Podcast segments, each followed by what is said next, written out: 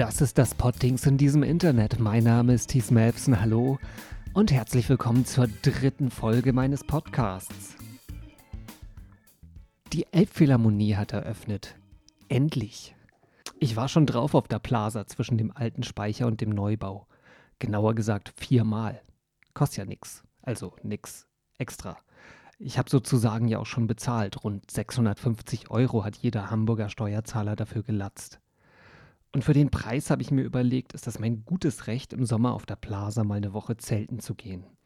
Ich muss nur noch rausfinden, ob die Brandschutzbestimmungen mir erlauben, da oben auch Dosensuppen mit Espritkochern warm zu machen.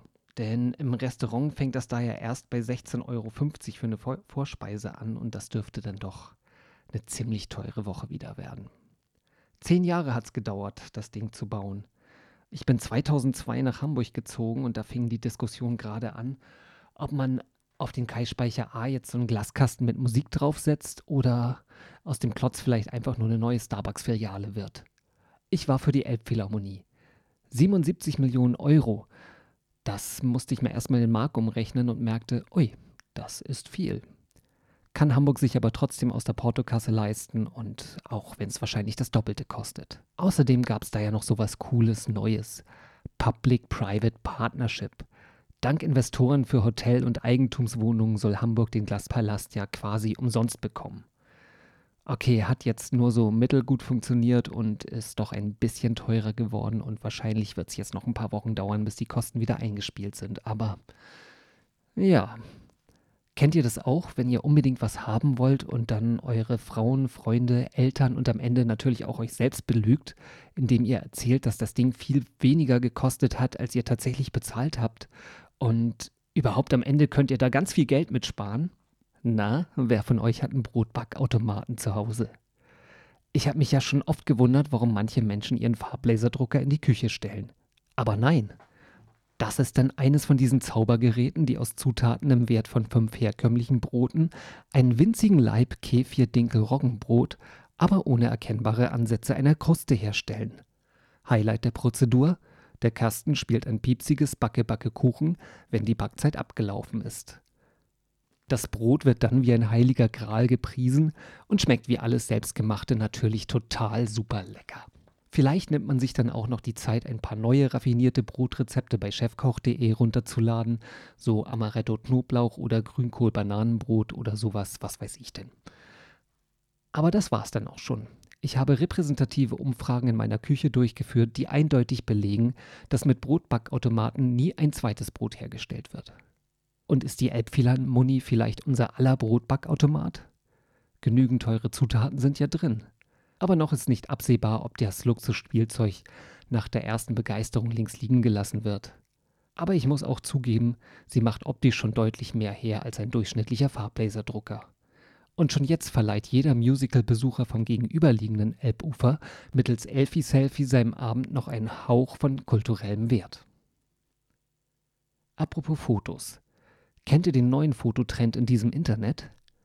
Männer stellen typische Frauenfotos nach. Kennt ihr nicht? Dann klickt rein. Die Links findet ihr in den Shownotes zu dieser Folge. Ich finde den Trend ziemlich doof und setze dem jetzt etwas entgegen. Ich mache jetzt das männlichste Foto der Welt. Ich mit einem Vollbart, trage einen Wikingerhelm, reite Putin-mäßig mit freiem Oberkörper nicht mit einem Pferd, sondern auf einem Bären, mache dabei Handeltraining und wir stehen auf einem Düsenjet, der um das größte Bierfass der Welt kreist. Und während ich mit meinem Daumen ein Nasenloch zuhalte, schnaube ich mit einem gewaltigen Luftstoß aus dem anderen Nasenloch den größten Schnodder aller Zeiten heraus, bestehend aus purem Testosteron. Boah, männlich.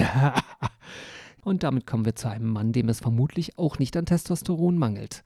Die Vermutung liegt zumindest während seiner öffentlichen Auftritte nahe, die eben mehr Hormon als Verstand gesteuert erscheinen. Ihr habt es wahrscheinlich erraten, es geht um Donald Trump. Kaum einer hat noch am Abend des 8. November damit gerechnet, dass am nächsten Morgen nicht Hillary Clinton, sondern Donald Trump als nächster Präsident der Vereinigten Staaten feststehen würde.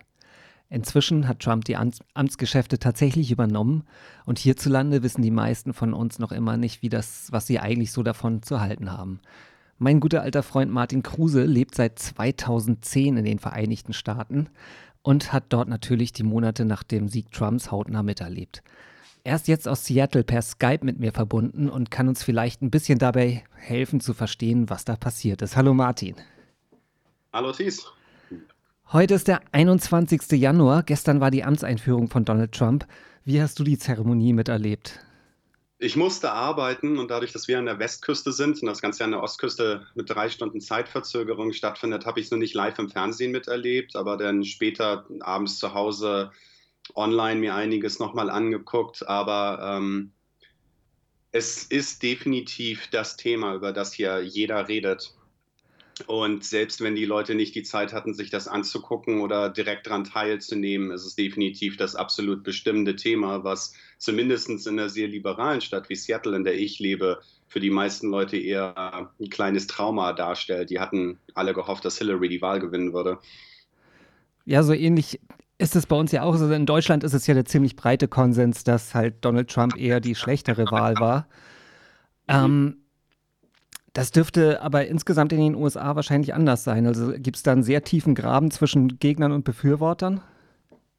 Es ist extrem, äh, wirklich in Bezug auf diesen Graben, den du gerade angesprochen hast. Ich habe ja die Wiederwahl von Obama vor etwas über vier Jahren miterlebt und das war auch schon polarisierend, aber in keinster Weise vergleichbar mit dem, was wir dieses Mal im Wahlkampf oder denn auch direkt nach dem ähm, Wahltag im November erlebt haben. Wir haben hier wirklich zwei Lager und entweder sind die Leute sehr strikt pro-republikanisch oder in diesem Fall dann eben wirklich pro-Trump oder eben ganz, ganz strikt dagegen. Und diese beiden Lager sprechen praktisch überhaupt nicht mehr miteinander. Das ist wie, man kann schon fast sagen, verfeindete Armeen. Und es ist einfach festgelegt, die andere Seite ist schlecht und es spielt auch überhaupt keine Rolle mehr, was die sagen oder was sie tun. Es ist einfach per se ad Definition schlecht. Und ähm, das Interessante ist, das geht teilweise quer durch Familien oder Freundeskreise.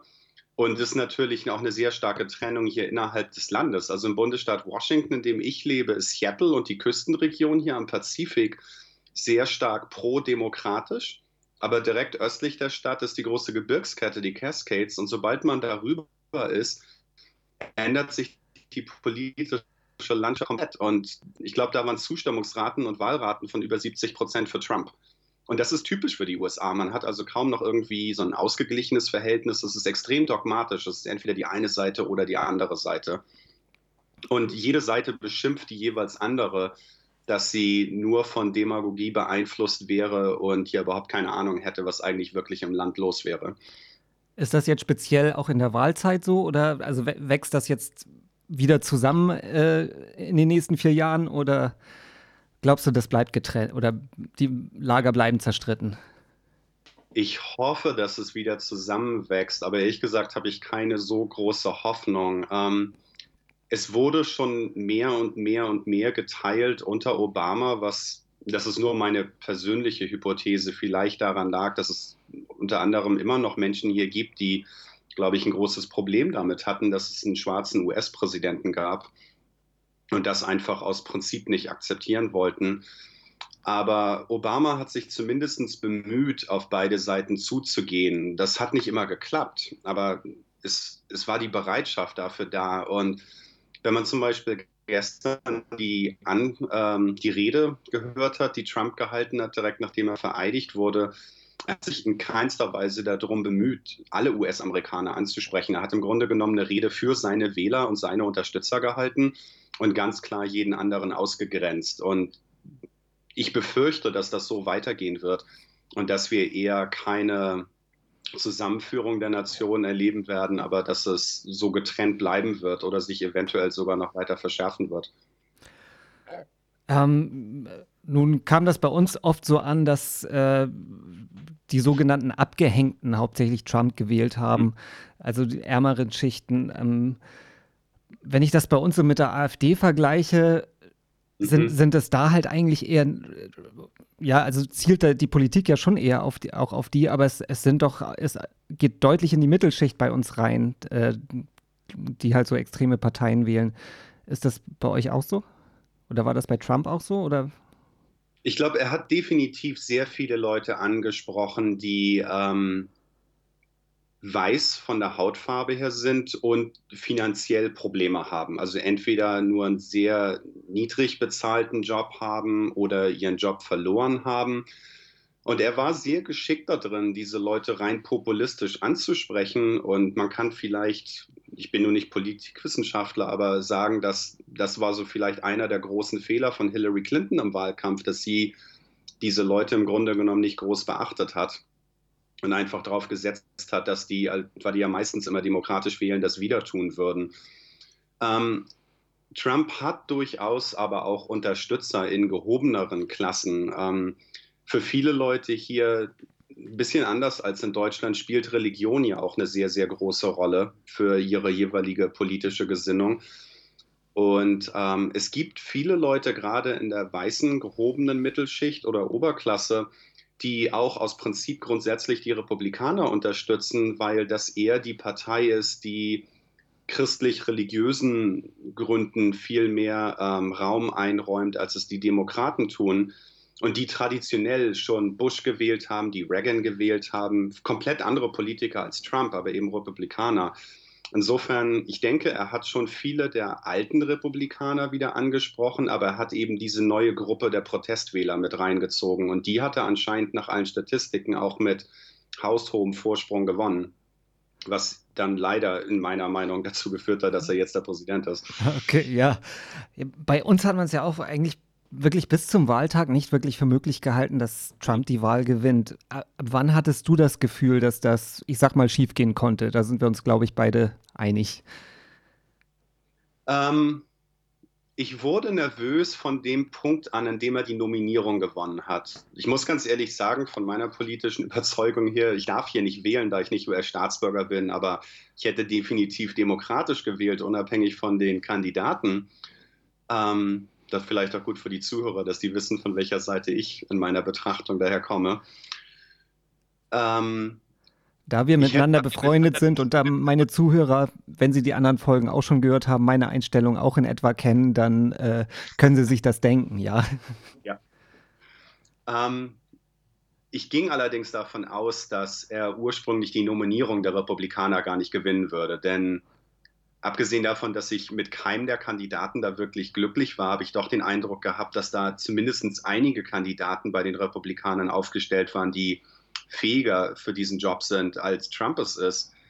Aber er hat das ziemlich klar gewonnen. Und das war das erste Mal, dass ich mir gedacht habe, oh, wer weiß, vielleicht, vor allen Dingen, wenn man berücksichtigt, dass ähm, Hillary Clinton, die zu dem Zeitpunkt dann ja als Kandidatin der Demokraten feststand, bei vielen Amerikanern leider extrem verhasst ist und einfach auch aus Prinzip nicht wählbar ist. Aber nichtsdestotrotz habe ich eigentlich bis zum Wahltag gedacht, es wird eng, aber sie wird gewinnen. Ich hätte... Und am Abend haben wir den Fernsehen geguckt und als es dann sich abzeichnete, dass er es wird, war das doch nach wie vor ein kleiner Schock für mich. Wo, wo, du sagst, dass Hillary Clinton halt bei vielen verhasst ist. Ich hatte aber damals immer eher gedacht, dass halt gegen Trump äh, sie halt für viele Republikaner eigentlich eher wählbar wäre als, äh, als Bernie Sanders. Deswegen dachte ich, Hillary Clinton wäre an der Stelle halt die deutlich bessere Alternative, um halt irgendwie verprellte Republikaner durch Trump verprellte Republikaner immerhin einzufangen. Aber hat wohl das nicht hat geklappt, ne? Nee, ich hatte das ursprünglich auch so gedacht.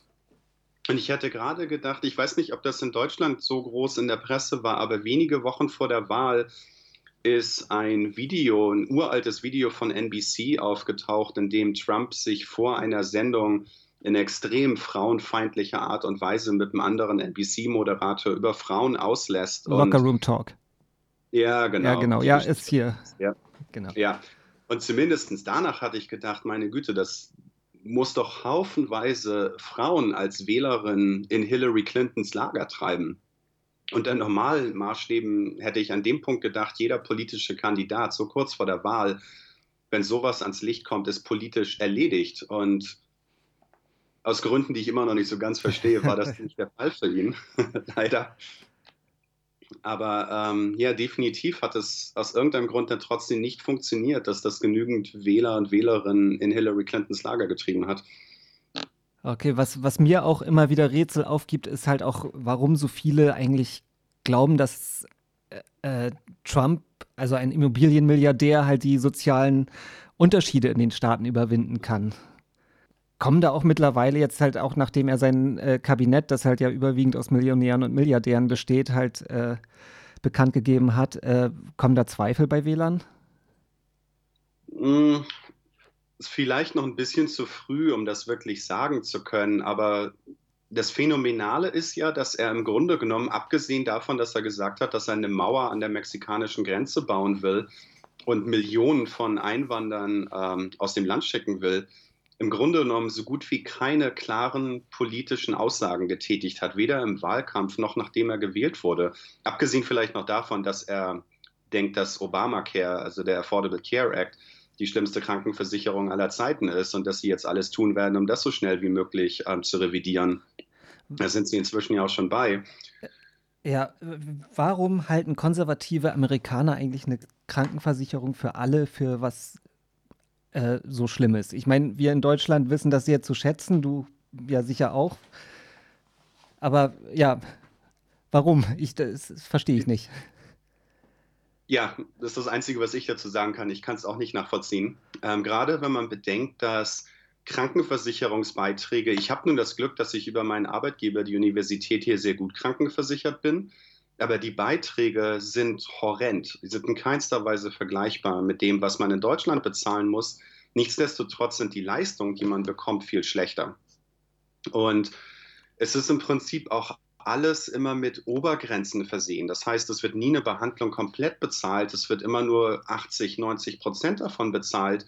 Aber wenn man bedenkt, dass jede Behandlung hier um Faktor drei bis zehnmal so viel kostet wie in Deutschland, da dieses ganze System unglaublich aufgebläht ist, ähm, führt das immer noch zu horrenden finanziellen Belastungen. Und es ist für mich wirklich nicht nachvollziehbar, warum nichtsdestotrotz ein Großteil der Amerikaner, insbesondere Reicheren, dann sagt, nein, eine Krankenversicherung für alle ist eine absolute Katastrophe und wir können sowas nicht haben. Es wird immer mit dem Schlagwort Sozialismus abgetan. Also sie sind sehr schnell mit diesem Wort Sozialismus bei der Hand und ich kriege auch laufend zu hören, ähm, selbst von Leuten mit, mit hohen Bildungsabschlüssen, dass Deutschland ja im Grunde ein komplett sozialistisches Land wäre. Was, glaube ich, niemand in Deutschland so direkt äh, unterstellen würde. Nein, Aber, überhaupt nicht. Also zumindest das heutige Deutschland, ein Teil, genau. ein Teil hat ja mal geglaubt, es sei es. Aber äh, ja. Ähm, ja, ich habe jetzt fast ein schlechtes Gewissen, dass ich mich mal über 10 Euro Praxisgebühr aufgeregt habe. Aber okay. Habe ich was, damals auch. Also. Ja, was, was, glaubst du, was, was so die Fehler waren, die Obama gemacht hat, um, damit sich halt, dass sich ja ein Großteil der Menschen halt offenbar von, von der Regierung nicht verstanden fühlte? Oh, gute Frage, aber auch eine ah. ganz, ganz schwierige. Ich glaube, es sind verschiedene Faktoren, die zusammenkommen. Ähm, ich denke, es spielte eine Rolle, dass als Obama Präsident wurde, gingen die USA, genauso wie praktisch der ganze Rest der Welt, ja durch eine große finanzielle Krise, für die Obama als Präsident nichts konnte. Ich meine, die Grundlagen dafür wurden alle Jahre vorher unter Bush schon gelegt und er hat das dann nur übernommen. Und eigentlich sind sich ja doch viele Wirtschaftswissenschaftler auch einig, dass, dass Obama diese Krise eigentlich ganz gut in den Griff bekommen hat, ne? Hat er, denke ich auch. Und wenn man jetzt vor allen Dingen sieht, ähm, die Arbeitslosenrate in den USA ist so niedrig, wie sie schon lange nicht mehr war. Wesentlich niedriger als unter allen republikanischen Präsidenten vorher. Aber eine Sache, die, glaube ich, eine Rolle spielt, ist, dass viele niedrig qualifizierte Jobs eben weg sind. Das, sagen wir mal zum Beispiel Textilindustrie, sowas findet im Grunde genommen in den USA nicht mehr statt. Das ist in Mexiko, in China, in anderen asiatischen Ländern und diese Jobs werden nicht mehr zurückkommen, einfach weil da, es besteht keine Möglichkeit, dass die USA jemals zum Beispiel Jeans so billig herstellen könnten, wie sie jetzt eben in China oder in Indien oder irgendwo anders zusammengenäht werden. Und ähm, Trump verspricht jedem, dass er diese Jobs zurückbringen wird, was in meinen Augen absoluter Quatsch ist. Das wird niemals zurückkommen. Ich meine, die Firmen werden nicht auf Millionen von Dollar Gewinn pro Monat oder pro Jahr verzichten nur um wieder in den USA zu produzieren. Selbst wenn er ihnen Strafzoll auferlegt, das wird nicht passieren. Und man kann jetzt vielleicht sagen, dass, aber ob das eine gerechtfertigte Kritik ist, weiß ich wirklich nicht, dass Obama eventuell nicht den besten Job da drin getan hat, das klar zu kommunizieren. Dass er gesagt hat, hört zu, Leute, diese Form von Wirtschaft war erfolgreich in den 50ern und 60ern und partiell in den 70ern. Und es ist jetzt einfach so, dass diese Jobs weg sind. Also müssen wir uns überlegen, wie finden wir neue Jobs für euch? Und praktisch eine Perspektive aufzuzeigen, zu sagen, das ist, was ihr bisher gemacht habt, das wird es nicht mehr geben. Aber hier ist ein neues Programm, mit dem ich zum Beispiel Umschulungen oder ähnliches finanzieren werde, sodass ihr in neue Jobs kommt, die dann stabil sind und praktisch idealerweise für den Rest eurer Erwerbstätigkeit euch wieder ein stabiles Einkommen garantieren werden. Aber er hat es auch wahnsinnig schwer gehabt, dadurch, dass die Republikaner ja im Kongress und im Senat einfach eine Vollblockade gefahren haben. Sie haben sich ja strikt geweigert, jegliche Gesetzentwürfe oder was auch immer er eingebracht hat, genau wie die Nominierung für den obersten Gerichtshof, nur eben anzuhören. Es, es kam ja nicht mal zu einer Wahl, sondern es hat einfach gar nicht stattgefunden. Also im Grunde genommen auch ein unglaublich primitives politisches Niveau, das da gefahren wurde, was im Prinzip, glaube ich, mindestens in den letzten zwei Jahren seiner Präsidentschaft jedwede konstruktive, gestaltende Politik für Obama praktisch unmöglich gemacht hat. Er konnte dann immer nur mit präsidialen Anordnungen was durchsetzen. Aber dadurch, dass das nicht Gesetze sind, kann Trump die jetzt mit einem einzigen Federstrich einer Unterschrift sofort wieder aus dem Effekt nehmen. Und er ist ja auch schon dabei. Wie siehst du jetzt in Zukunft die parlamentarische Arbeit? Also sprich, ähm, Trump ist halt Präsident. Ähm, mhm. Die Parlamente, soweit ich das weiß, sind ja inzwischen überwiegend auch in republikanischer Mehrheit. Ja, und ähm, aber er hat natürlich nicht nur Freunde unter den Republikanern, ganz im Gegenteil. Mhm. Ähm, wird das halt auch schwierig sein für Trump zum, zu regieren, beziehungsweise können die, oder glaubst du, dass zumindest die Parlamente Schadensbegrenzung machen können oder und auch werden? Ich hoffe, dass sie es werden, ähm, aber viel Hoffnung habe ich ehrlich gesagt nicht. Wenn man sich zum Beispiel anguckt, dass wenige Wochen vor der Wahl der Sprecher des Kongresses, Paul Ryan, als Mehrheitsführer der Republikaner, sich öffentlich von Trump distanziert hat und keinen Wahlkampf mehr mit ihm betreiben wollte, weil er gedacht hat, dass Trump verlieren wird.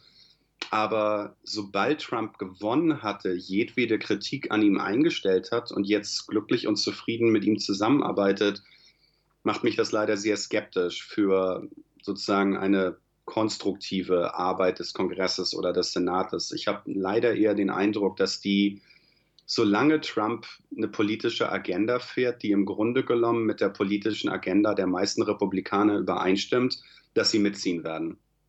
Und ähm, das Problem ist auch wiederum, dass Trump leider sehr gut darin ist, Populismus zu seinen Gunsten zu nutzen und damit viele der etablierten republikanischen Politiker massiv unter Druck setzt. Die wollen ja alle bei den Midterms in zwei Jahren wiedergewählt werden. Und viele ihrer Wähler haben auch für Trump gewählt. Das heißt, wenn sie sich jetzt zu strikt von Trump distanzieren, laufen sie mhm. Gefahr, dass sie in zwei Jahren entweder nicht mehr im Kongress oder im Senat sitzen und im schlimmsten Fall für diese Wähler dann sogar Demokraten gewählt würden, was die Mehrheitsverhältnisse äh, umdrehen könnte. Und ich denke mal, dass die meisten Republikaner im Kongress und im Senat das nicht riskieren wollen, sodass sie wahrscheinlich bei vielen Sachen sich eventuell denken werden, dass das ziemlicher Schwachsinn ist, den Trump da gerade machen will. Aber solange sie den Eindruck haben, dass es nicht direkt gegen ihre eigenen Interessen ist, werden sie wahrscheinlich leider mitziehen. Ich denke, die Demokraten werden alles versuchen, dass sie können, ihn zu stoppen. Aber wie du sagtest, dadurch, dass beide Häuser, der Senat und der Kongress in republikanischer Hand sind, sind die Möglichkeiten für die Demokratische Partei extrem eingeschränkt. Und sie können im Grunde genommen nichts anderes machen, als Öffentlichkeitsarbeit äh, zu betreiben. Aber wirklich Gesetze verhindern oder eigene abzuschließen, ist unmöglich für sie. Mhm. Jetzt haben ja fast tatsächlich äh, drei Millionen Menschen mehr für Hillary Clinton gestimmt als für Don Donald Trump. Und mhm. äh, nur durch das für uns Deutsche immer wieder merkwürdig anmutende äh, Wahlmännersystem wurde Trump dann doch tatsächlich zum Präsidenten.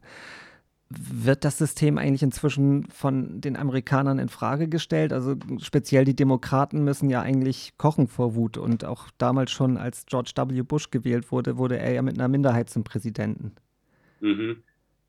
Ich glaube, die Demokraten definitiv ähm, würden, wenn sie könnten, das von einem Tag auf den anderen abschaffen. Es ist ja mehr ein historisches Konstrukt, das eigentlich wirklich, glaube ich, keine große Berechtigung mehr in dieser Zeit hat. Ähm, Das Interessante ist, dass noch 2012 hat sich Donald Trump in einem seiner berühmten Tweets massiv über das System beklagt und hat erklärt, dass es abgeschafft werden müsste. Nachdem er mit Hilfe dieses Systems jetzt gewählt wurde, hat er es über den grünen Klee gelobt. Also warte nicht, dass die Republikaner irgendwas daran ändern wollen. Ähm, die Demokraten, denke ich, definitiv würden es wollen. Es ist immer das Argument mit diesem Electoral College, dass dadurch die kleinen Staaten noch Einfluss behalten und große Staaten wie Kalifornien okay. nicht überhand nehmen. Auf der anderen Seite hat das System auch wiederum den Nachteil gegenüber diesem sogenannten Popular Vote, dass jetzt Millionen von Wählern im Grunde genommen ihrer politischen Meinung beraubt wurden. Also so sehen es ja. mindestens die Staaten oder so sehe ich es auch. Ich habe das Aber jetzt. Ich glaube nicht, dass sich in kurzer Zeit was ändern wird. Ja wenn ich das richtig sehe, ist dieses ist ja dieses The Winner Takes It All Prinzip. Also das heißt, in einem Staat gewinnt halt äh, der Kandidat alle Wahlmänner, der dort die Mehrheit hat. Also sprich, Trump hätte genau. äh, kriegt alle Stimmen, auch wenn er nur 51 Prozent sozusagen äh, genau. dort der Wähler. Das ist aber nicht in jedem Staat so. Ne? Das ist ja irgendwie, glaube ich, in einigen gibt es tatsächlich ein, äh, werden die Wahlmänner nach Verhältnis aufgeteilt und es, es gibt diese Split Votes, aber es sind Maine macht das und ähm, ich glaube auch Nebraska. Ich begebe mich hier ein bisschen auf Glatteis. Okay. Falsch aber ich glaube es. Aber es sind definitiv nur zwei oder drei Bundesstaaten. Okay. Und es sind auch die Staaten, die deutlich kleiner sind. Und da die Wahlmänner so im Verhältnis zur Bevölkerungsanzahl in den einzelnen Staaten aufgeteilt werden, spielt es also eigentlich keine wirklich große Rolle. Maine, glaube ich, hat vier Wahlmänner oder Wahlfrauen. Ja. Und selbst wenn die gespalten werden, dann haben wir zwei und zwei. Wenn man bedenkt, dass Kalifornien alleine, ich weiß jetzt gar nicht, wie viele hat, aber ich glaube über 50, ähm, spielt es also in dem Sinne keine so große Rolle, ob Nebraska oder Maine splitten oder nicht splitten. Und alle anderen sind, glaube ich, Winner takes all. Okay. Was ja noch eine große Besonderheit an dem amerikanischen Politiksystem ist, ist dieses Zwei-Parteien-System. Hast du eine. Ahnung, warum sich eigentlich in über 200 Jahren Demokratie da nicht mehr Parteien etablieren konnten? Oh, wirklich wissen tue ich es nicht. Das Interessante ist nur, dass in den Anfangstagen der USA durchaus mehr Parteien da waren. Ähm, ich glaube, sie hatten regelmäßig drei oder vier zumindest. Wir hatten ja auch mal kurzzeitig hier vor, wann war das, 15 oder 20 Jahren so eine kleine grüne Partei als Bewegung. Die gibt es formal immer noch, aber sie ist politisch extrem unbedeutend. Ich glaube, eine Rolle dabei spielt, dass die Parteien hier eigentlich im Vergleich zu Deutschland und dem politischen System dort ähm, sehr unwichtig sind. Die sind im Grunde genommen, ist das hier eine reine Personenwahl und wir haben das ja auch schon gehabt in den USA historisch, dass Politiker einfach ihre Parteien gewechselt haben. Und die Wähler interessieren sich nicht so sonderlich dafür. Sie wählen wirklich die Person. Und Parteichefs spielen in den USA eine extrem untergeordnete Rolle und die meisten Leute kennen sie ehrlich gesagt gar nicht, was nun komplett anders ist in Deutschland, wo man ja mal weiß, wer sind die führenden Köpfe in der CDU, in der SPD, bei den Grünen, bei den Linken oder in der CSU. Zumal man hier ja auch hauptsächlich die Partei wählt und nicht die Person. Genau. Und ähm, ich denke mal, diese reine Personenwahl hat eine große Rolle in den USA. Und denn wahrscheinlich, aber ich spekuliere hier wirklich nur, ähm, dass obwohl sie sich ja nun in einem Krieg von Großbritannien losgelöst haben. Nichtsdestotrotz vieles im politischen System der USA zu einem gewissen Teil immer noch vom britischen System hier beeinflusst ist. Und da haben wir auch ein Zwei-Parteien-System. Ein Politikwissenschaftler würde jetzt vielleicht sagen, nee, das ist Quatsch, da gibt es einen ganz anderen Grund, aber das ist meine Theorie. Aber es ist ja auch eine, ein Podcast und keine politische Talkshow. Also das ist halt Jupp. eine nette Unterhaltung, die wir führen. Ähm, ja, dann sprechen wir auch noch mal ein bisschen über ja, wie es dir dann persönlich nämlich äh, mit der Wahl geht. Du arbeitest als Wissen Wissenschaftler, als Biochemiker äh, ähm, an der University of Washington, bist ja. ein Mann der Fakten also. Äh, Donald Trump nimmt das mit den Fakten eher nicht so genau häufiger. Und äh, viele deiner Kollegen, speziell aus dem Bereich Klima Klimaforschung, machen sich große Sorgen um ihre Arbeit. Befürchtest du auch, dass Trumps Politik irgendwie sich negativ auf deine Arbeit auswirkt? Ich denke, für mein direktes Gebiet, was so im Bereich der Physiologie und Neurowissenschaften liegt, ist das Risiko zum Glück ein bisschen geringer als für die Klimaforschung. dass er da direkt Einfluss nehmen wird. Ich glaube, für die Klimaforscher kann es leider wirklich sehr extrem werden und ich glaube, das war auch in Deutschland durchaus schon in der Presse, dass viele Klimaforscher hier angefangen haben, all ihre Rohdaten und ihre Ergebnisse auf Server im Ausland hochzuladen. Einfach weil sie wirklich Angst haben, dass aus politischen Gründen diese Forschung in den USA abgeschaltet wird und sie ihre Daten nicht verlieren wollen. Das heißt, viele Leute hier haben jetzt Daten in Kanada, in Europa oder in Asien und Australien deponiert, damit diese Ergebnisse nicht verloren gehen und dann Leute damit weiterarbeiten können. Unser Gebiet könnte nichtsdestotrotz trotzdem betroffen sein, dadurch, dass Trump und viele seiner Kabinettsmitglieder grundsätzlich eher wissenschaftsfeindlich eingestellt sind. Und ein Großteil unserer Forschung ist ja über Forschungsgelder vom Staat bezahlt. Ähm, das heißt, wir beantragen ähm, sogenannte Grants hauptsächlich bei den National Institutes of Health, was eine Organisation ist, die zu 100 Prozent von der US-Regierung bezahlt wird. Das heißt, im Grunde genommen bekommen wir Steuergelder und das Kabinett und der US-Präsident entscheiden letztendlich, wie viel Steuergelder jedes Jahr ins NIH gehen. Und sollten diese Gelder weiter runtergefahren werden, wird es für uns auch deutlich schwieriger werden, unsere Forschung aufrechtzuerhalten. Einfach, es ist relativ teuer, wir brauchen viel Geld dafür. Und in den USA ist es traditionell so, dass die Universitäten die Forschung im Grunde genommen nicht bezahlen. Sie stellen die Infrastruktur zur Verfügung, aber die eigentlich laufenden Ausgaben wie die Gehälter der Wissenschaftler, Chemikalien, die man kaufen muss, etc., kommen aus diesen Grants. Und das ist eben Geld, das wir letztendlich vom US-Präsidenten bekommen, in letzter Instanz. Das heißt, Trump könnte durchaus einigen Einfluss auf unsere Forschung nehmen. Und es ist noch komplett unklar, wie das weitergehen wird, dadurch, dass nach wie vor kein Haushalt fürs kommende Jahr verabschiedet wurde. Okay, ja, ich wünsche dir, dass äh, ja, es alles nicht so schlimm kommt, dass ähm, ja, sich alles alle. zum Guten wenden, wendet. Ne? Ich weiß es gar nicht. Wie gesagt, ich bin relativ ratlos. Es, es sind so viele ja äh, e-, egal, ob man in die USA schaut, ob man nach Europa schaut, was, was hier eigentlich alles abgeht. Ich bin, ja, wie gesagt, selber im Moment echt etwas ratlos und verzweifelt.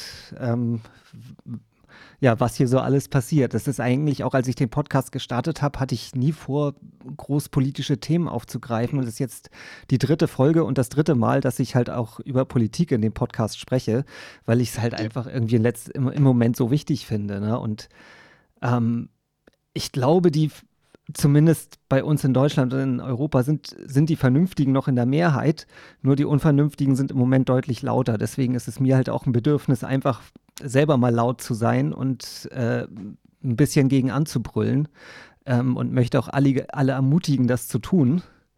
Und ähm, ich, ja, deswegen. Tief im Herbst durch den ganzen Prozess gehen, mich hier bei der deutschen Botschaft zu registrieren, sodass ich an der Bundestagswahl teilnehmen kann da ich ja nach wie vor deutscher Staatsbürger bin, darf ich nicht in den USA wählen, aber nach wie vor in Deutschland. Und ähm, die Zustimmungsraten für die AfD sind schon leider sehr beunruhigend für mich. Ja, und ich begrüße das sehr, dass du dem etwas entgegensetzen möchtest. Ja, das freut mich. Und Definitiv. wie gesagt, ich fordere jeden dazu auf, halt, ja, demokratisch zu wählen. Ähm, ja, menschlich zu und wählen. Vielleicht noch speziell für die USA ein Punkt dazu, sich auch einfach, denke ich, gut zu informieren. Ähm, ich denke, in Deutschland ist die Presselandschaft immer noch deutlich unabhängiger, aber hier in den USA sind diese sogenannten Fake News jetzt ein riesiges Thema. Und ja. praktisch jeder Tweet, den Trump absetzt, ist entweder strikt gelogen oder aus irgendwelchen obstrusen Quellen heraus motiviert. Es gibt eben haufenweise Leute, die einfach irgend mutwillig komplett erstunken und erlogene Nachrichten in die Welt setzen, die dann hier eine riesige Rolle spielen. Was sehr interessant ist in den USA, aber auch unglaublich erschreckend ist, dass viele Leute äh, meiner Erfahrung nach angefangen haben, sehr selektiv ihre Nachrichten zusammenzusammeln. Das heißt, sie suchen nicht mehr eine Nachrichtenquelle, die was wir vielleicht als ausgewogen bezeichnen würden. Sagen wir mal die etablierten großen Zeitungen wie die Washington Post oder die New York Times hier oder die etablierteren Fernsehsender wie NBC, die sich noch halbwegs darum bemühen, annäherungsweise ausgewogen zu berichten. Aber sie, suchen sich dann auf Facebook ihre abstrusen kleinen Nachrichtengruppen zusammen, die dann selektiv eben nur all das berichten, was sie hören wollen und blenden selektiv alles andere aus. Das ist ein sehr großes Phänomen hier. Muss dich leider USA. enttäuschen, dass es äh, in bestimmten Kreisen hier genau das Gleiche ist. Also ja, das, aber es gibt hier den wunderbaren Begriff Lügen, nein, wunderbaren, den, den sonderbaren Begriff Lügenpresse ähm, ja. mit dem halt auch so ziemlich, der halt alle, äh, speziell die öffentlich-rechtlichen äh, Rundfunkanstalten, aber halt auch alle etablierten äh, mhm. Qualitätsmedien trifft und ähm, ja, äh, und dann gibt es halt die sogenannten Alternativmedien, äh, aus dem man sich dann tatsächlich noch gut informieren kann. Das sind dann halt irgendwelche äh, obskuren Blogs oder so, die halt irgendwie die, einzi die einzigen sind, die die Wahrheit verbreiten, die, die sich kein anderer zu verbreiten traut und solche Sachen, Geschichten. Ne? Also es gibt schon sehr, äh, sehr ominöse Sachen, aber es ist halt, ich, wie gesagt, ich glaube, es ist bei uns noch wirklich eine, eine Minderheit, die, mhm. die sich da informiert oder auch also wirklich eine kleine Minderheit, aber die sehr, sehr laut ist in letzter Zeit und ja. Ja. Erschreckend laut. Und da muss man halt wirklich gegen anbrüllen. Ja, definitiv. Gut, Martin, das haben wir jetzt gemacht. Und ich sage vielen Dank für das Gespräch. Es hat mir sehr, sehr gut gefallen und ich fand es sehr interessant. Vielen Dank, freut mich. ich hoffe, unsere Hörer fanden das auch interessant, aber da gehe ich fast ziemlich davon aus. Und ich würde mich freuen, vielleicht können wir das ja nach 100 Tagen Trump oder so nochmal wiederholen und mal schauen, was dann passiert ist. Absolut, ich hoffe keine zu schlechten Nachrichten dann, aber wir, wir werden sehen. Alles klar, das machen wir. Vielen Dank, Martin, und alles Gute nach Seattle in die Vereinigten Staaten. Viele Grüße aus Seattle. Tschüss. Martin Kruse aus Seattle schildert seine Eindrücke nach der Wahl von Donald Trump zum US-Präsidenten. Eigentlich gehe ich ja immer mit einem gewissen Optimismus an neue Situationen heran. Nichts wird so heiß gegessen, wie es gekocht wird. Bei Trump bin ich mir leider überhaupt nicht so sicher, womit wir zu rechnen haben. Aber wenn man sich in den Zeitungen die Reaktionen aus aller Welt etwa auf seine Antrittsrede ansieht, stehe ich damit nicht alleine da. Während Martin und ich gesprochen haben, gingen Millionen Amerikaner auf die Straße, um gegen Trump zu protestieren. Auch Martins Ehefrau demonstrierte in Seattle. An dieser Stelle noch einmal schöne Grüße an dich, René. Mir macht das Hoffnung. Es zeigt, dass weite Teile der Bevölkerung dort eine Politik basierend auf Rassismus, Ausgrenzung und Sexismus nicht akzeptieren wollen. Und dass diese Menschen hoffentlich Trump und seiner Regierung immer wieder Grenzen aufzeigen. Auch wir sollten jetzt nicht hämisch auf die USA schauen und haha, die dummen Am Amis haben Trump gewählt, denn bei uns sind im September auch Wahlen. Und aktuelle Umfragen sagen leider auch aus, dass unter uns viele Menschen leben, die menschenfeindliche, angst- und hassschürenden Parteien eine Stimme geben würden. Wie gesagt, es ist immer noch eine Minderheit, aber sie ist laut. Seid lauter. Nimmt Rassismus, Extremismus, Menschenfeindlichkeit nicht einfach hin. Und mir bleibt noch zu sagen, bis bald in Folge 4. Euer Thies.